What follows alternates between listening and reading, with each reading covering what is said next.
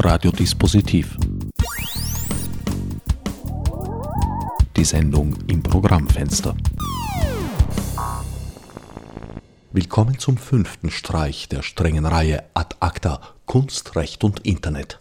Am Mikrofon begrüßt euch der an diesem Sendeplatz nun schon gewohnte Herbert Gnauer.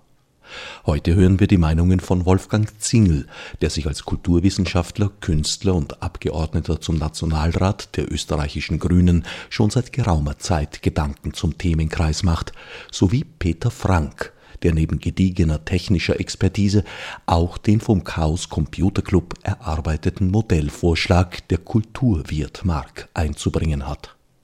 Der allwöchentliche Lizenzrechtsschabernack lauert wie immer am Ende der Sendung.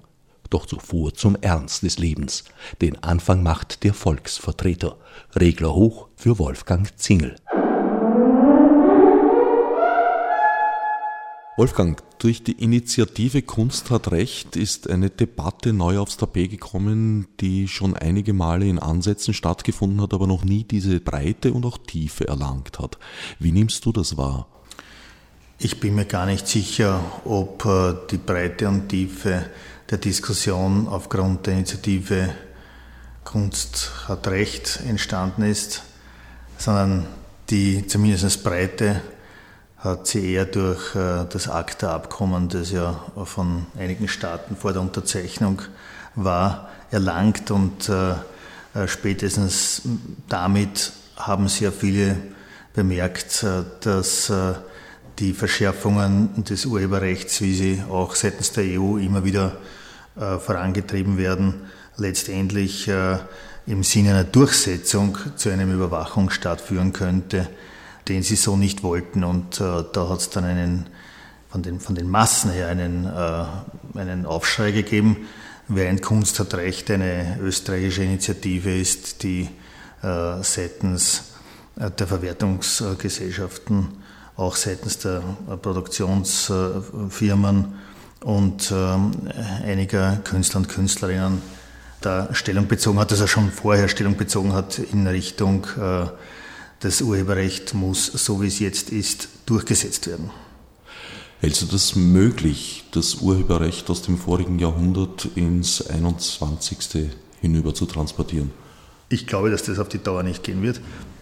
Die Frage ist eher, wie können sämtliche Aspekte, die da jetzt äh, am Tapet sind, äh, berücksichtigt werden und eine internationale Lösung gefunden werden? Weil nationale Lösungen sich im Zusammenhang mit World Wide Web als zu gering in ihrer Reichweite darstellen. Also es heißt ja eben nicht National Closed Web, sondern World Wide Web und das Urheberrecht ist ja auch äh, durch verschiedene Verträge, Berner Abkommen und so weiter, äh, mehr oder weniger ein weltweites und äh, daher sind Änderungen international, zumindest auf der EU-Ebene, aber wahrscheinlich international durchzuführen, durchzusetzen.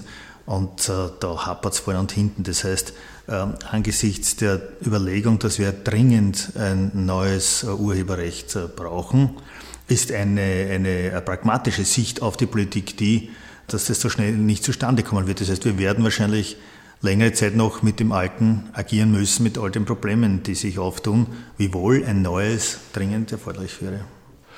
So gut wie alle Modelle, die mir bislang bekannt wurden und untergekommen sind, gehen eigentlich nach wie vor von der guten alten Stückzahlverrechnung aus. In diesem Fall treten halt anstelle der Stückzahlverkäufe Mausklicks. Hältst du das noch für adäquat? Das halte ich in der Tat nicht für adäquat, weil äh, da ein Warncharakter von äh, Kunst und äh, Kreativität äh, forciert wird oder beibehalten wird, der so nie gerechtfertigt war, aber natürlich äh, im Zuge des äh, Kapitalismus, des frühen Kapitalismus, aber bis heute eben eine Art Messmöglichkeit von immateriellen Gütern äh, in den Wörtern steckt da schon so was Eigenartiges drinnen, möglich gemacht hat. Also man muss schon sehen, dass das, dass das Messen äh, von kreativer Leistung etwas ist, was äh, nicht leicht ist und da wurde halt über Finanzierungen, über, das Bezahlen von Leistungen der Warencharakter etabliert und den wegzubekommen ist äh, etwas sehr, sehr Schwieriges äh, und, und rüttelt an den Grundfesten der Marktwirtschaft. Viele Künstler scheinen sich aber in diesem System recht wohl zu fühlen, obwohl ich wenig Gewinner und viele Verlierer eigentlich sehe. Gilt das nicht für viele Bereiche in der Politik, äh, dass sich äh, Menschen wohlfühlen in Systemen, die sie eigentlich äh, ausbeuten?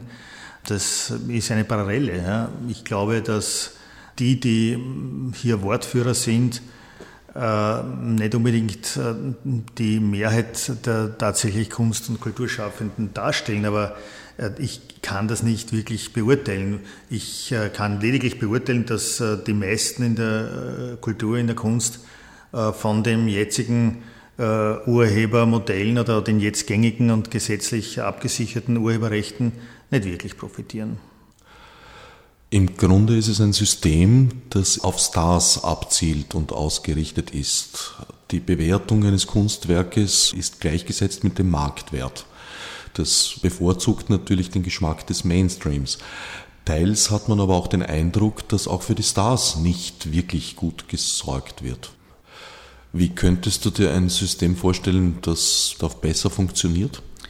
Naja, die Implementierung eines Urhebervertragsrechts wäre ein ganz erster wichtiger Schritt in der ganzen Überlegung zum Urheberrecht, weil es zunächst einmal die äh, Kunstschaffenden äh, gegenüber ihren äh, ersten Vertragspartnern ja, äh, ein wenig äh, sicherer stellt. Also wenn mein Vertragspartner, sprich mein Verlag oder das äh, Musiklabel oder der Galerist, die Galeristin, wenn die mir ähm, sogenannte Buyout-Verträge zukommen lassen können.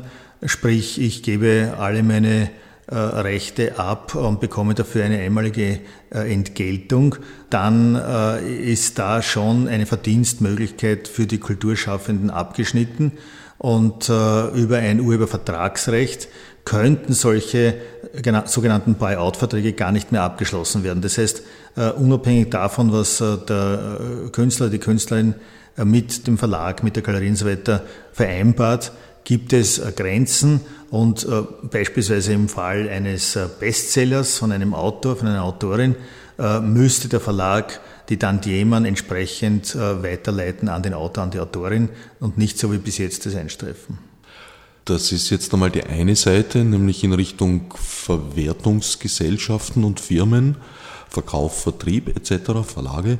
Wie sieht es da jetzt aber mit der anderen Seite aus, mit den Konsumenten und Konsumentinnen, vor allem eben im Internet? Naja, ich äh, bin auch kein so großer Freund von äh, einer Überlegung, die User und Userinnen sollen dann nehmen und machen können, was sie wollen. Äh, ich kann mir schon vorstellen, dass so mancher, der produziert, dann auch frustriert ist, wenn er plötzlich unter anderer Flagge äh, seine Arbeiten auf Segeln sieht. Aber das ist natürlich eine grundsätzliche Überlegung im Zusammenhang mit, äh, wer hat äh, Rechte an, an geistigen Entwicklungen. Können wir auch noch diskutieren natürlich. Aber ich könnte mir vorstellen, dass im Zusammenhang mit Neuentwicklungen der Abgeltungen gegenüber Urhebern sowas wie eine Pauschalabgabe eingerichtet wird, so dass äh, die, die davon profitieren, also beispielsweise User, Userinnen, äh, auch ihren Anteil zahlen äh, und dass dieser Anteil dann gesammelt wird und also eine monatliche Abgabe jedes Anschlusses beispielsweise und dass diese Einnahmen, die da zusammenkommen, dann verteilt werden nach ganz bestimmten Verteilungsschlüsseln. Also du würdest die Idee der Nachvollziehbarkeit der Wege, die ein, ein künstlerisches Werk als MP3, als äh, Bilddatei, als me irgendeine Mediendatei oder was auch immer oder Textdatei von mir auch betrifft, die würdest du aufgeben? Das würde ich äh, weitgehend äh, aufgeben, aber man könnte sich vorstellen, dass das äh, im Sinne von Stichproben beispielsweise äh, von Freiwilligen. Also wenn sich ähm, fünf äh, freiwillig melden und äh, da Stichproben gezogen werden, könnte man sich vorstellen, dass es gemessen werden kann. Aber ich würde das grundsätzlich auf jeden Fall aufgeben. Was heißt aufgeben? Ich habe dem nie entsprochen. dass den Leuten da bis ins Schlafzimmer nachgeforscht wird, was sie sich wo runterladen und ansehen und, und, und verlinken und weiterleiten und bibapo. Ja. Sehr zentral bei der Initiative Kunst hat Recht ist die Forderung, eben nicht Konsumenten und Konsumentinnen zu kriminalisieren, sondern ausschließlich bei den Menschen anzusetzen, die den Content verbotenerweise uploaden. Jetzt lässt sich das eigentlich zum Beispiel bei BitTorrent-Netzwerken gar nicht klar feststellen, weil da mehr oder weniger alle auch uploaden. Ja, also deswegen auch unser Vorschlag einer pauschalen Abgabe, damit es mit diesem Kriminalisieren, wer hat da was, warum, wann gemacht und so, äh, sich erübrigt. Ja, niemand möchte in dem ganzen Bereich des kreativen Schaffens in Handschellen abgeführt werden und, äh, und auch das, äh, das Konsumieren von äh, kulturellen Leistungen äh, ist ja etwas äh, fast äh, Natürliches. Also man, schaut, wo gibt's Entwicklungen, wo gibt's Erfindungen. Und das Letzte, woran man in so einem Fall denkt, ist, wie, kann, also wie viel muss ich zahlen dafür, wann darf ich das machen, das, das Konsumieren. Das kommt erst an einer dritten Ebene, wo man denkt, naja, eigentlich muss da ja auch jemand leben können davon. Aber zunächst einmal ist die Neugier größer als das Denken an die Finanzierungen. Und ich glaube, dass eben so Pauschalabgaben alle äh, beruhigen würden. Also ähnlich wie was ich bis jetzt die Lehrkassettenvergütung oder auch äh, Radio-Fernsehgebühren für den Öffentlich-Rechtlichen und so. Also man zahlt seinen Obolus und hat dann eine Ruhe sozusagen. Also was niemand will, ist, dass man bei jedem Klick überlegen muss und das ist, äh, das wird sicher immer, immer ärger, so, äh, wenn diese Diskussion so weitergeführt wird, äh, dass, dass eine Verunsicherung stattfindet, bin ich jetzt kriminell oder nicht und wer kennt denn schon so genau die Urheberrechtslage? Das können nicht einmal Spezialisten oft entscheiden und streiten sich dann vor Gericht, äh, was da rechtens ist und was nicht. Und das kann so nicht weitergehen. Wenn wir weltweite Lösungen anstreben, sitzt als mächtigster Player am Tisch die Vereinigten Staaten von Amerika, die teils ein völlig anderes Rechtsmodell verfolgen. Ich glaube nicht, dass die Vereinigten Staaten jetzt äh, so der, der, große Player sind, sondern sie lassen eher große Player der Wirtschaft zu. Äh, die wirklichen, also meiner auch wirklichen Player sind die großen IT-Konzerne in der Zwischenzeit und die werden die, die, die Schrauben noch mehr anziehen als bislang.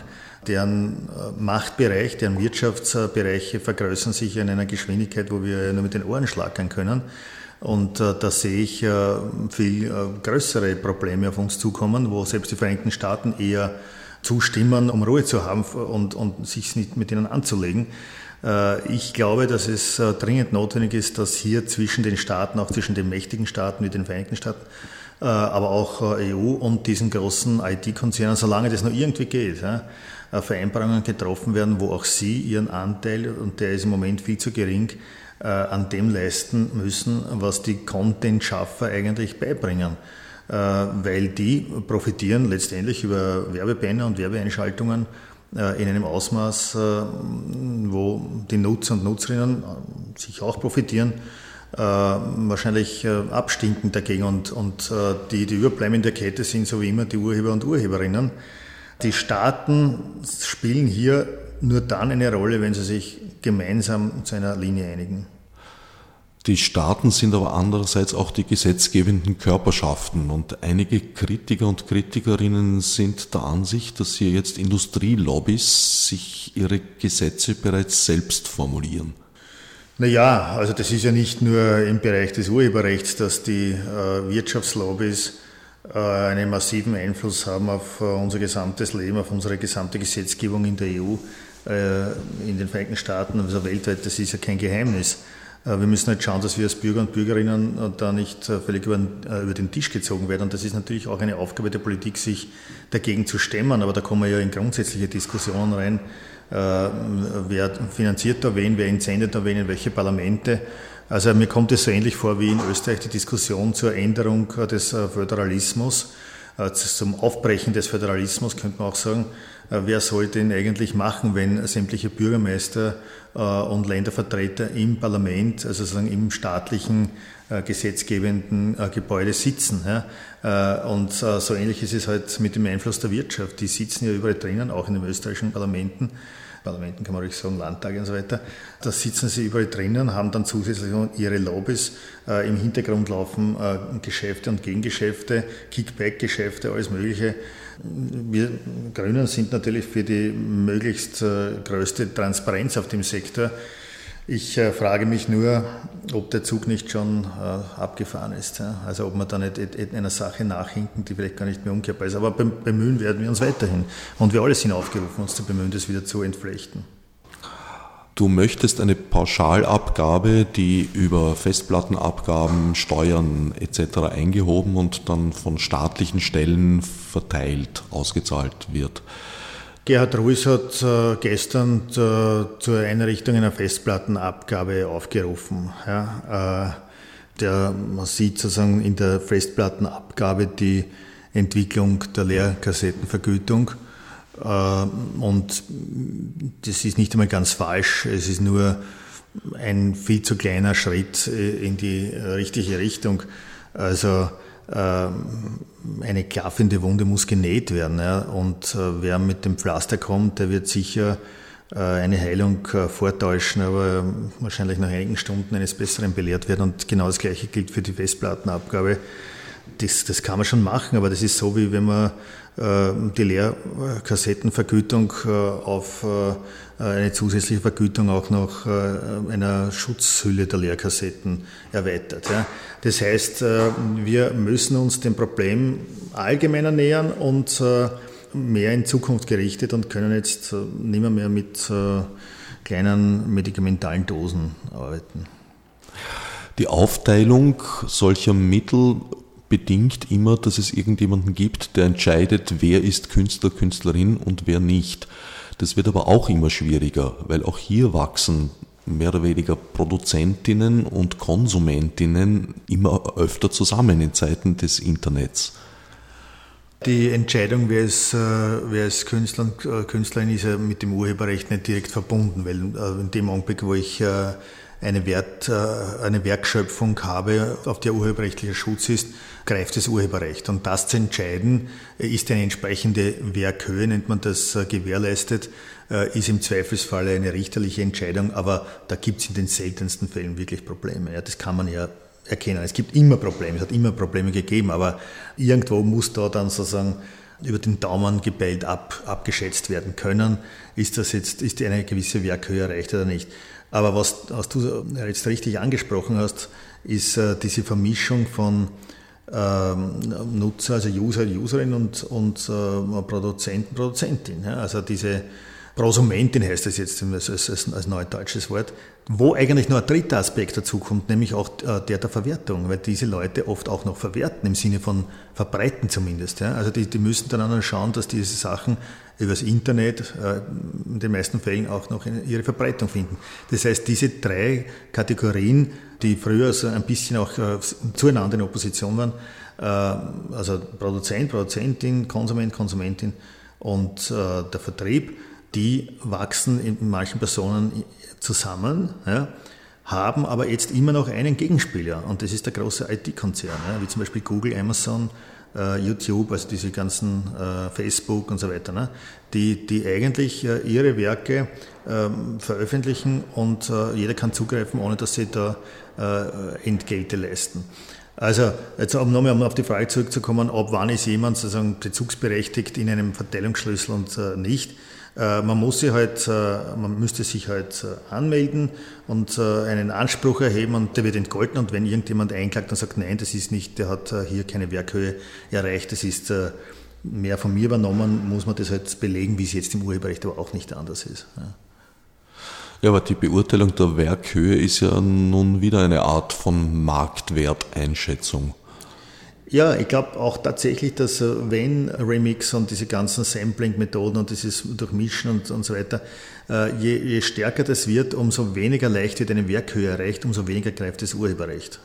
Aber wenn es greift ja, und wenn man deutlich erkennen kann, hier hatte jemand einen Geistesblitz, den andere noch nicht hatten, die super Idee und geht damit raus ja, und hat sich damit Jahre, Jahrzehnte lang vielleicht beschäftigt und dann hat er eines Tages die Idee. Und das wissen wir schon aus der Kognitionspsychologie, dass wenn sich jemand sehr intensiv und lange mit etwas beschäftigt, die Wahrscheinlichkeit, dass er eine Idee findet, größer ist, wenn er sich nicht damit beschäftigt. Ja.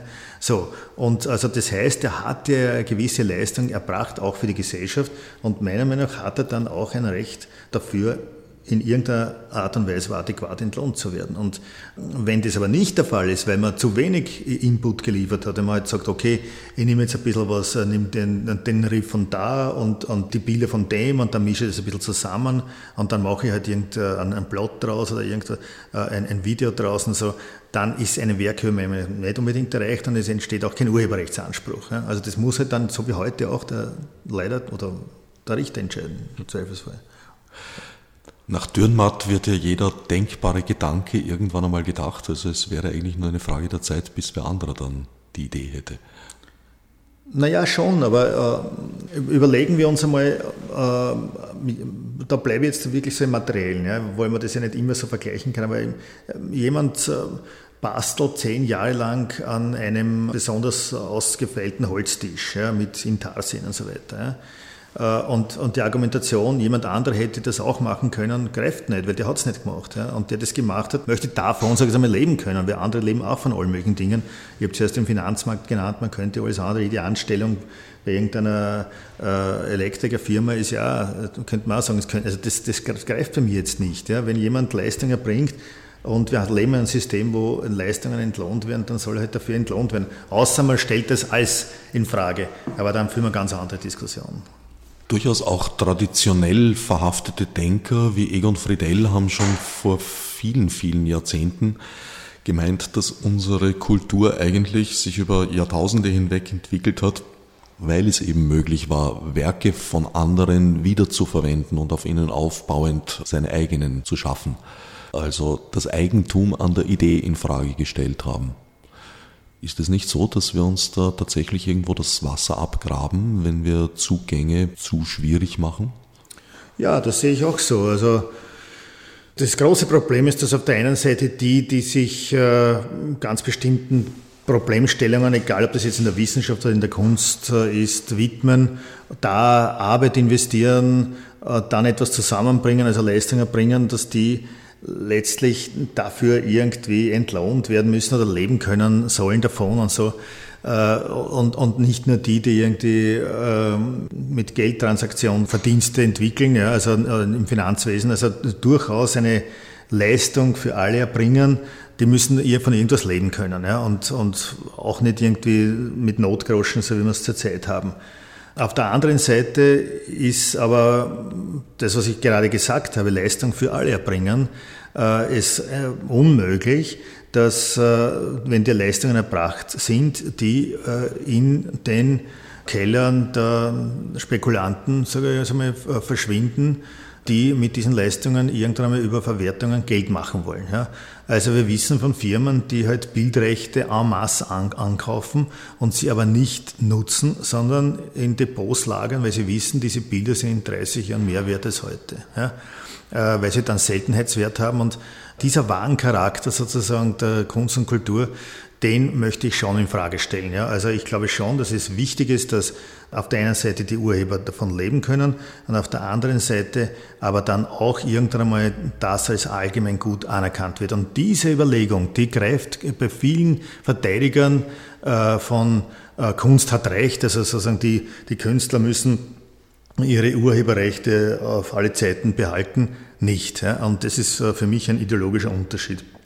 Weil nicht umsonst gibt es selbst in den äh, wirtschaftsliberalen Überlegungen am Schluss noch das Ende der Schutzfrist. Ja. Und wenn es auch jetzt ausgeweitet wurde auf 70 Jahre nach dem Tod des Schöpfers, so ist es doch ein Ende.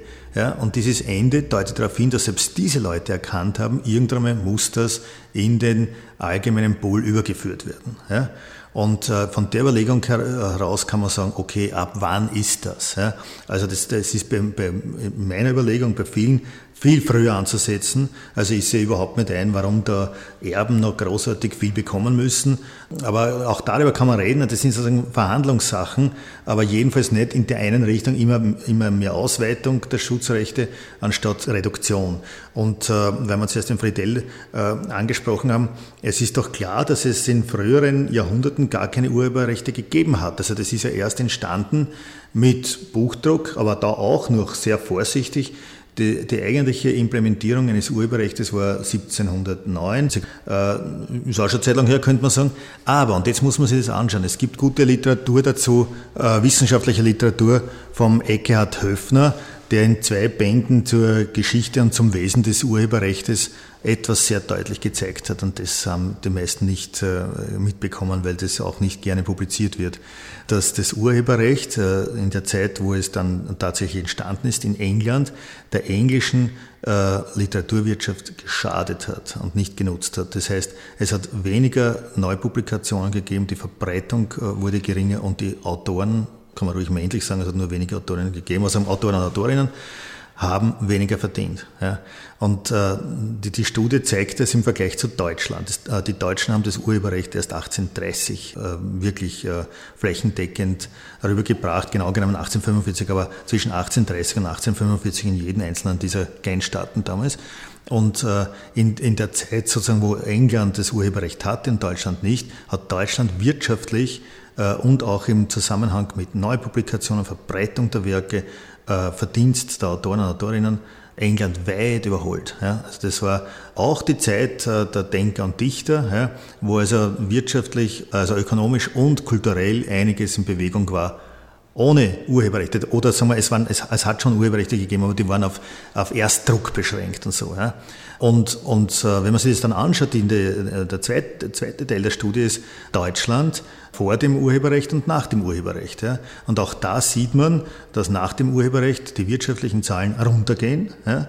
Also natürlich haben einige Monopolisten profitiert davon, aber es hat weniger Neuerscheinungen gegeben und zwar nicht ein bisschen weniger, sondern das sind also Zehnerpotenzen, die da, die da runtergefallen sind. Das, das Verdienst der Autoren und Autorinnen ist zurückgegangen und äh, die Verbreitung war auch nicht gegeben. Ja.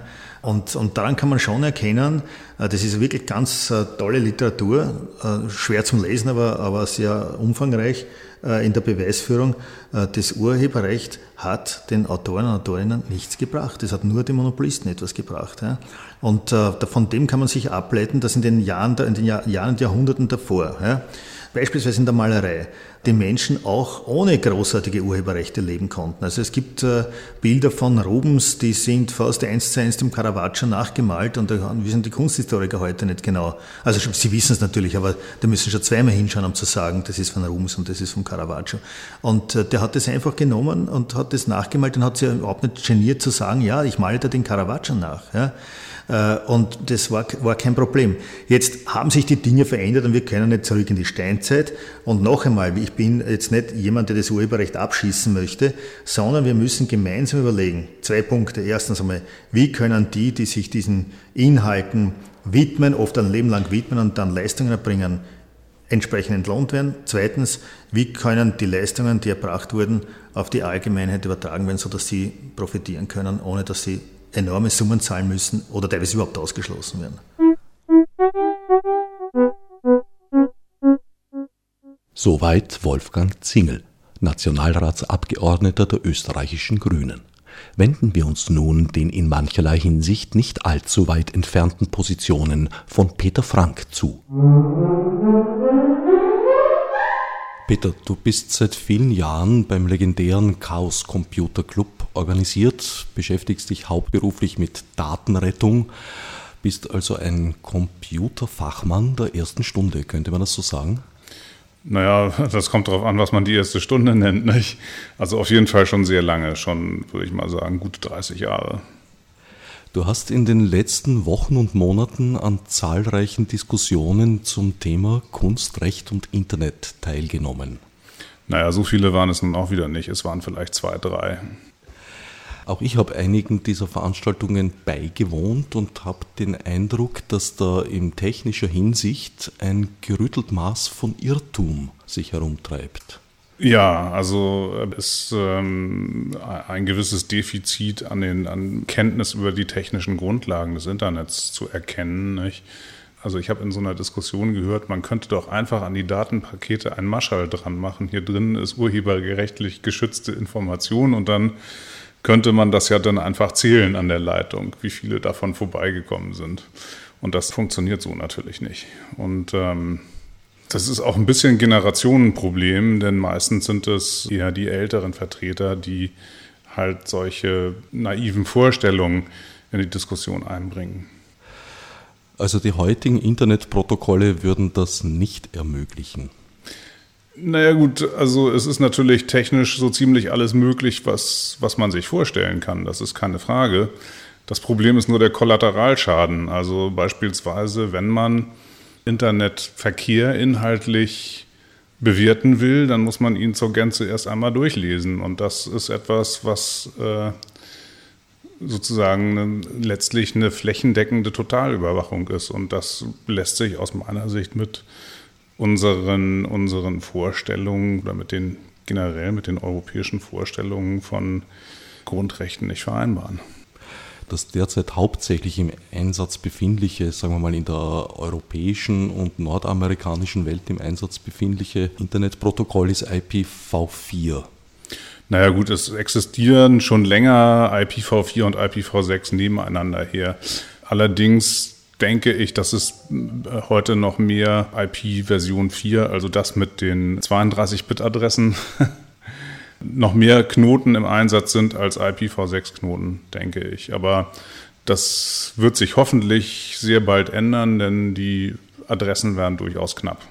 Aber auch IPv6 hat meines Wissens im Header keine Öse eingebaut, an der eine solche Erkennungsmarke für verschiedenen Content montiert werden könnte. Na doch, man kann dort, da, da, sind eine ganze Menge Ösen montiert, wo man eine ganze Menge Flex setzen kann. Also, und es sind eben ja auch im Protokoll eine ganze Menge Flex in Benutzung.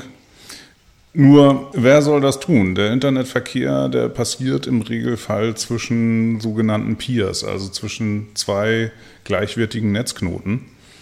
Und äh, die nutzen diese Flex auch schon für, was weiß ich, um anzuzeigen, ob es verschlüsselt ist. Also verschiedene protokollspezifische Flex gibt es da. Aber das müsste ja praktisch derjenige, der das Datenpaket ausgesendet hat, der müsste das ja praktisch setzen. Und das wird er ja wahrscheinlich nicht tun also jedenfalls in diesem Zusammenhang mit dieser, mit dieser Urheberrechtsidee und dem Maschall ist es halt so, dass dann müsste ja der absendende Server das setzen und das ist aber entspricht nicht der Realität. Denn der absendende Server ist ja im, oder, oder der absendende Peer ist ja im Regelfall jemand, dem das vollkommen wurscht ist. Also kurz zusammengefasst, es wäre theoretisch vielleicht möglich, ins Internetprotokoll Flex, spezielle Flex zur Kennzeichnung von lizenzrechtlich geschütztem Inhalt einzubauen, aber es wäre nicht sehr zielführend, weil gerade die Anbieter von illegalen Inhalten das selbstverständlich nicht weiter transportieren würden. Nehmen wir mal an, ich betreibe einen Server und dort ist eine Sammlung von irgendwas drauf. Also sei es gemischte, urheberrechtlich geschützte freie Inhalte, was weiß ich, was so die typische Datenmischung ist. Und jetzt müssten alle Software-Schichten sozusagen in der Lage sein, das zu erkennen, was das für Dateien sind, die dann sozusagen im Weitertransport mit diesem Tag versehen und dann müsste auf der Empfängerseite das auch wieder ausgewertet werden. Also das ist aus meiner Sicht, also ist der eben der Aufwand, abgesehen davon, dass es dafür keinen Entwicklungsdruck gibt. Ich meine, warum sollte man das tun? Es funktioniert alles so, wie es ist. Abgesehen davon, glaube ich, würde auch diese Kategorisierung nicht immer gelingen. Ja, der Entwicklungsdruck ließe sich allenfalls schaffen. Es stehen ja doch sehr geldschwere Industrien als Interessenten dahinter. Na, aber spätestens, wenn das durch einen Router durchgeht, der dieses Merkmal nicht kennt, dann ist es hinterher weg. Also ich meine, man muss auch mal sehen, dass dieses, dieses Internetprotokoll zwischen dem Sender und dem Empfänger sind nochmal tja, in einem ungünstigen Fall nochmal 20 Notes dazwischen. Und die müssten das eben auch alle dann berücksichtigen und weiter transportieren. Das heißt also, dass sozusagen auch die gesamte Geräte und Firmware und die gesamte Industrie und alles, was wir an Internetknoten da draußen verbaut haben, muss alles, müsste alles komplett geändert werden. Und ich weiß nicht, wie viele das im Moment sind, aber ich kann mir schon vorstellen, also wenn man sich überlegt, wie lange es alleine braucht, dass wegen Adressmangel auf IPv6 umgestellt werden soll. Damit beschäftigen wir uns jetzt schon etliche Jahre. Ich glaube, es sind da 15, ist, wenn ich mich nicht täusche. Und da ist ein erheblicher Entwicklungsdruck drauf, weil die Adressen ausgehen und weil dann einfach sozusagen Internet nicht mehr weiter funktioniert, wenn die Adressen ausgehen. Dann kann man eben keine neuen Knoten mehr hinzufügen. Also da ist der Entwicklungsdruck, würde ich mal sagen, erheblich.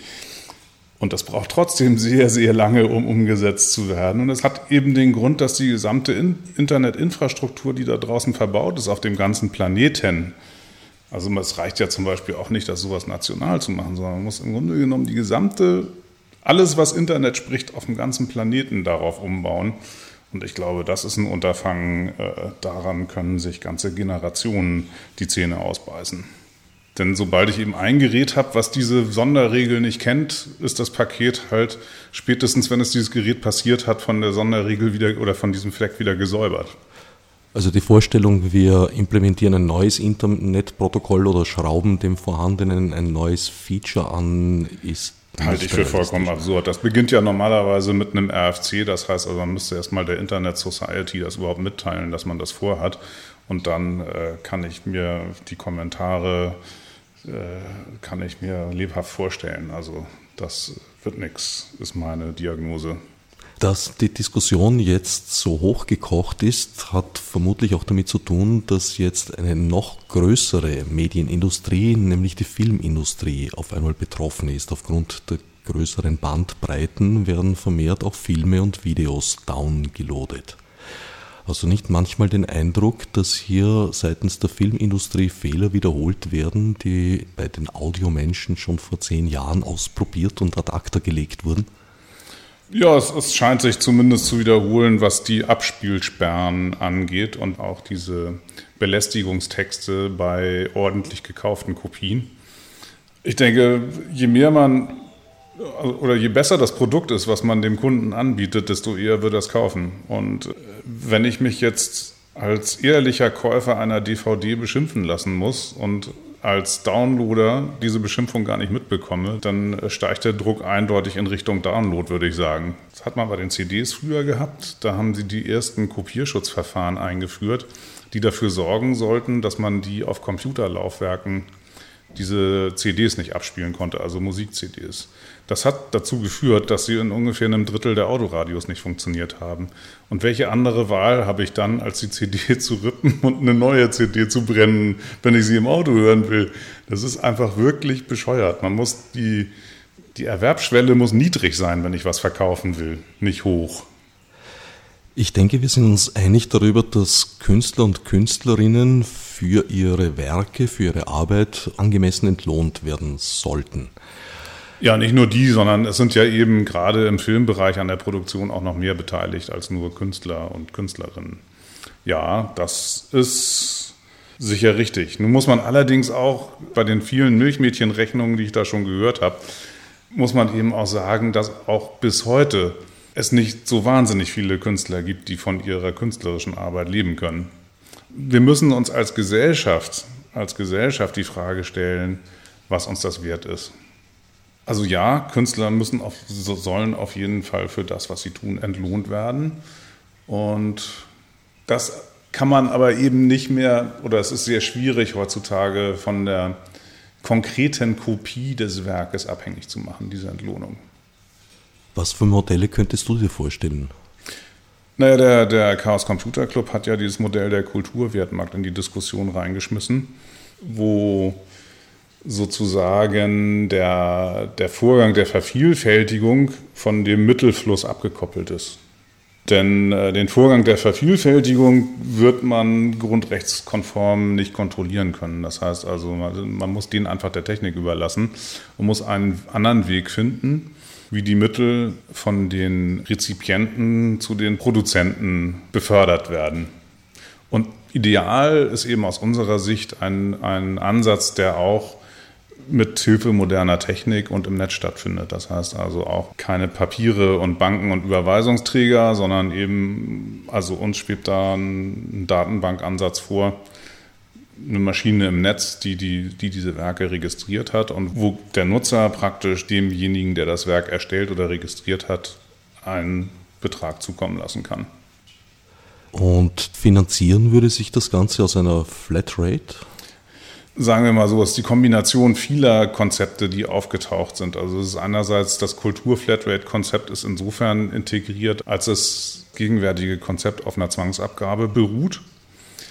Nur bei der Kultur-Flatrate war halt die Idee, dass durch irgendwelche Interessengruppen, die schon heute relativ intransparente Mittelverteiler sind, stattfinden zu lassen. Und ähm, wir finden es eben besser, wenn das individuelle Werk die Wertschätzung des jeweiligen Nutzers erhält. Also, dass man wirklich sagen kann, es geht mir um genau dieses Stück, es geht mir um genau diesen Film oder genau diesen Text oder genau dieses Musikstück, dem ich meine Wertschätzung durch meine Zahlung ausdrücken möchte.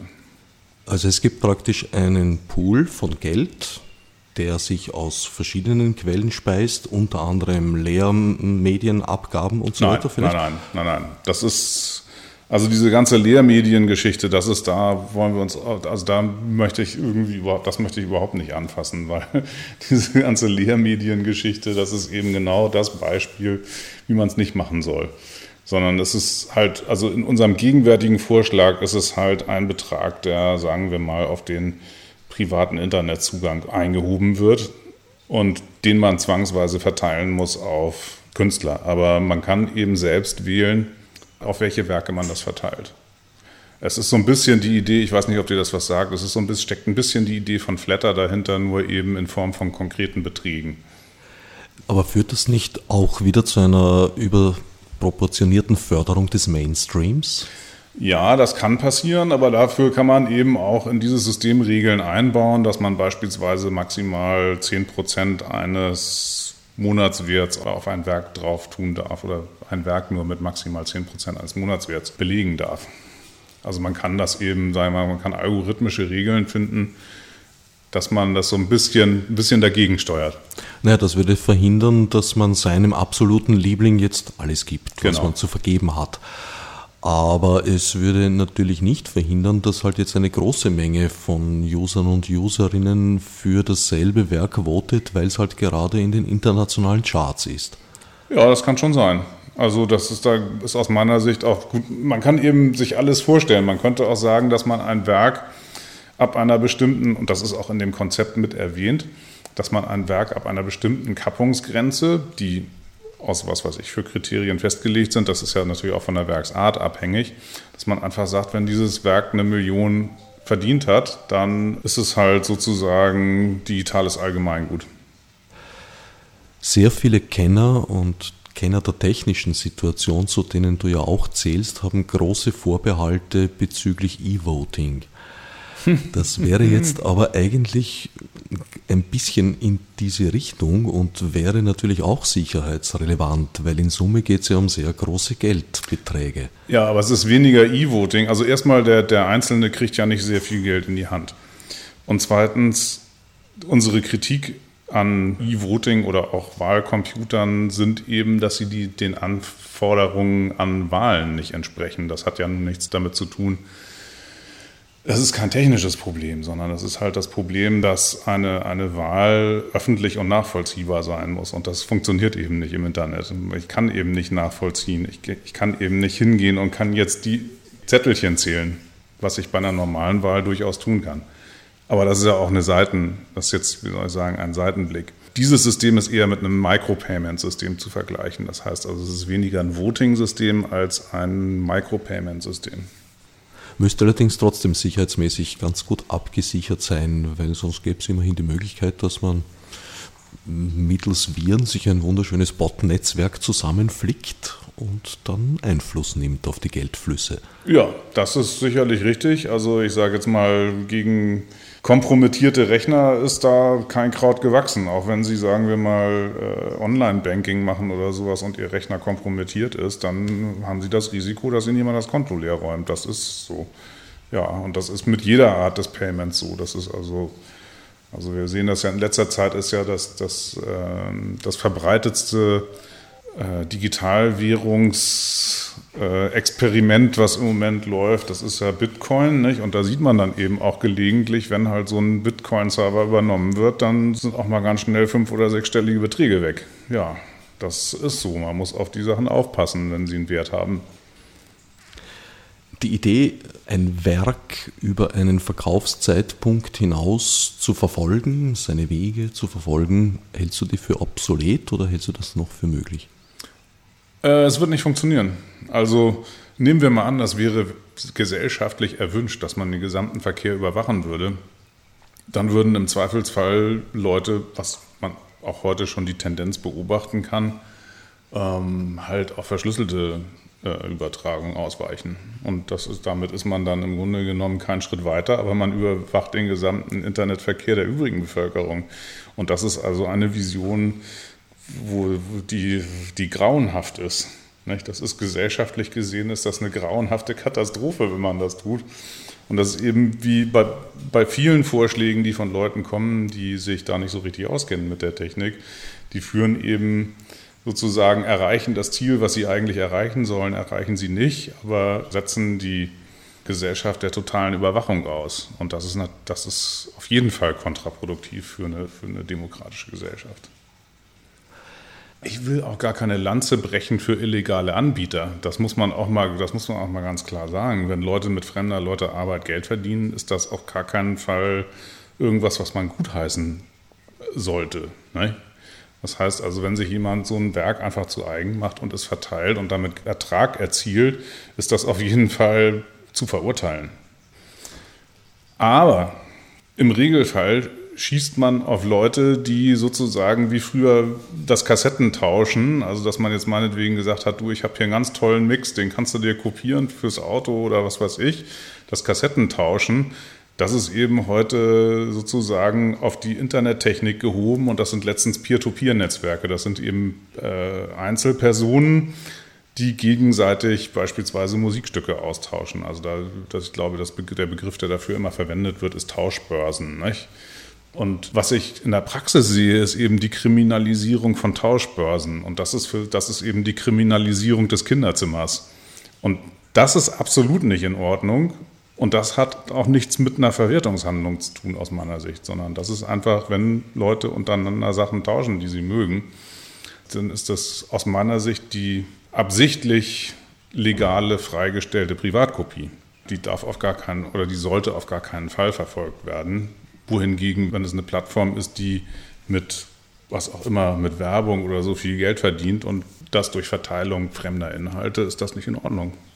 Und das kann man ja auch verfolgen, weil ich sage jetzt mal, da wo wirklich Geld fließt, da wird man auf die eine oder andere Art an die Leute rankommen, denn irgendwo müssen sie das Geld ja dann kriegen.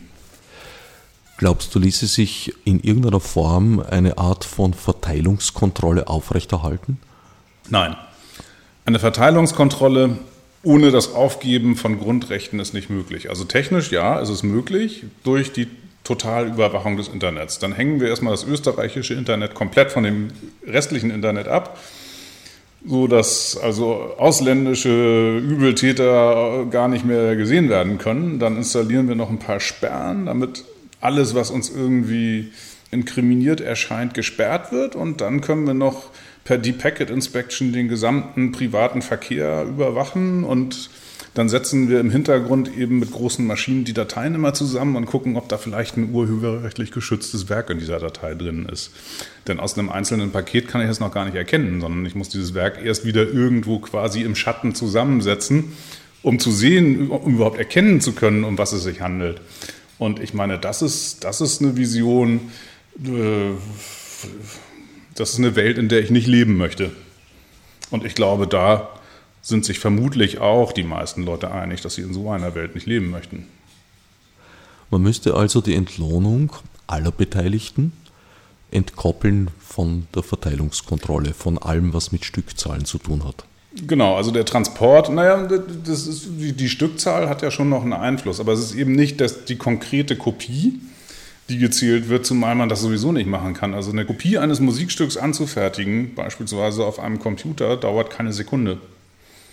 Und noch eine Kopie, also ich kann im Grunde genommen innerhalb tausende Kopien innerhalb von einer Stunde herstellen. Also sozusagen die Kopierhandlung als solche, äh, die wird sich nicht kontrollieren lassen. Also auch nicht durch die totale Internetüberwachung, denn ich meine jetzt auf meinem Rechner und meinen Festplatten und Datenträgern und DVDs und was weiß ich, könnte ich immer noch beliebig viele Kopien anfertigen. In die Richtung zielt ja die Lehrmedienabgabe. Naja gut, könnte ich. Das ist eben aber auch nur konjunktiv. Denn Tatsache ist zum Beispiel, wir haben hier bestimmt viele tausend Festplatten und ich möchte behaupten, dass man betreffende oder, oder etwas, was die Lehrmedienabgabe erreichen will, würde ich mal sagen, auch weniger als ein Promille dieser Platten finden wird. Also es ist halt eben dieses Theoretisieren immer. Ähm, die, den, Transport und die Vervielfältigung, die muss eben abgehängt, abgekoppelt sein von der, von der Vergütung. Dann wird da draußen Schuh. Man kann die dann wieder enger zusammenlegen. Also das schlägt eben unser Kulturwertmarktkonzept auch vor, dass man eine Art, dass man in das Werk eingebaut jetzt statt der FBI-Warning hat, äh, hat man in das Werk halt eingebettet beispielsweise die Möglichkeit, quasi den Button, oh, das finde ich toll, dem möchte ich was rüberschicken. Aber so, dass man im Grunde genommen das Wahrnehmen des Werkes, denn das ist ja das eigentliche Entscheidende. Der Transport ist eigentlich nur nebensächlich, sondern entscheidend ist, dass ein Rezipient ein Werk wahrnimmt. Und sobald er dieses Werk wahrnimmt, an diese Wahrnehmung soll eben möglichst nahe gekoppelt sein die Möglichkeit, demjenigen, der dieses Werk hergestellt hat, die entsprechende Vergütung zukommen zu lassen. Das ist eigentlich der Idealzustand. Ein zweiter Punkt hat sich sehr verändert und verändert sich laufend durch den fortschreitenden Verlust des physischen Mediums. Eine ganze Sparte scheint wegzufallen, nämlich der Vertrieb. Ja, also der Vertrieb ist de facto überflüssig. Also jedes Werk, was sich digital transportieren lässt, braucht nicht vertrieben werden. Äh, ich könnte mir vorstellen, dass eine bestimmte Marketingleistung von Bedeutung sein könnte für ein Werk, aber der Vertrieb ist praktisch überflüssig. Das kann man ja auch positiv sehen, denn dadurch entfallen ja auch Kosten und dieser Kostenwegfall könnte zum Beispiel zugunsten einer besseren Vergütung der Künstler äh, geschehen. Und das meine ich, das ist auch eine Vision, die ich durchaus für realistisch halte. Im klassischen Tonträgervertrieb ist halt bei dem Künstler nicht viel angekommen. Da hat man, da hat man das Label, das Presswerk, was weiß ich, alles Mögliche gehabt. Und der, der es eigentlich wirklich gemacht hat, der hat nicht so wahnsinnig viel davon abgekriegt. Und diese Quote wird durch das Wegfallen des Vertriebes auf jeden Fall steigen. Ob das dann absolut mehr oder weniger ist, das muss man nochmal sehen. Das hängt ja auch davon ab, wie wir uns als Gesellschaft entscheiden und was wir, was wir als Gesellschaft sagen, dass es uns wert sein sollte. Aber auf jeden Fall wird dann für, für ähm, nicht künstlerische Beiträge am Werk, äh, also die gesamten Distributionskosten entfallen letztlich auch. Das ist ja ein großer Vorteil. Das heißt, die Distribution, um die braucht man sich nicht mehr kümmern. Die funktioniert einfach. Außer für jene, die davon leben. Ja, ja, aber das ist halt, technische Veränderungen bringen auch äh, Veränderungen in den Berufen. Das war in der Industrial Industrialisierung so, das war bei der Erfindung des Buchdrucks so, das war, die Welt verändert sich einfach und wir müssen, wir müssen darauf reagieren und wir müssen damit umgehen irgendwie. Und sicherlich, es fallen Berufe weg und es kommen neue hinzu. Und möglicherweise fallen auch mehr weg, als dazukommen. Aber es ist eben die Antwort darauf, die Lösung kann nicht sein, wir möchten alles so behalten, wie wir es immer gehabt haben und wir frieren das jetzt mit allen Mitteln ein, diesen Zustand. Das kann doch nicht die Antwort sein auf eine technische Entwicklung. Wenn du den Wunsch frei hättest, was würdest du dir wünschen in dieser Hinsicht? Ich würde mir wünschen, dass wir zu einem grundrechtskonformen Ergebnis kommen, mit dem alle Beteiligten leben können.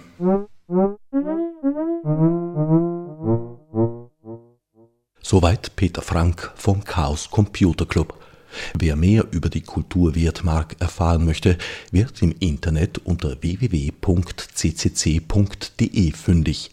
Die URL ist selbstverständlich auch auf dem Website der Sendereihe unter no-na.net-dispositiv verlinkt. Nun zum Lizenzrechtsschabernack der Woche.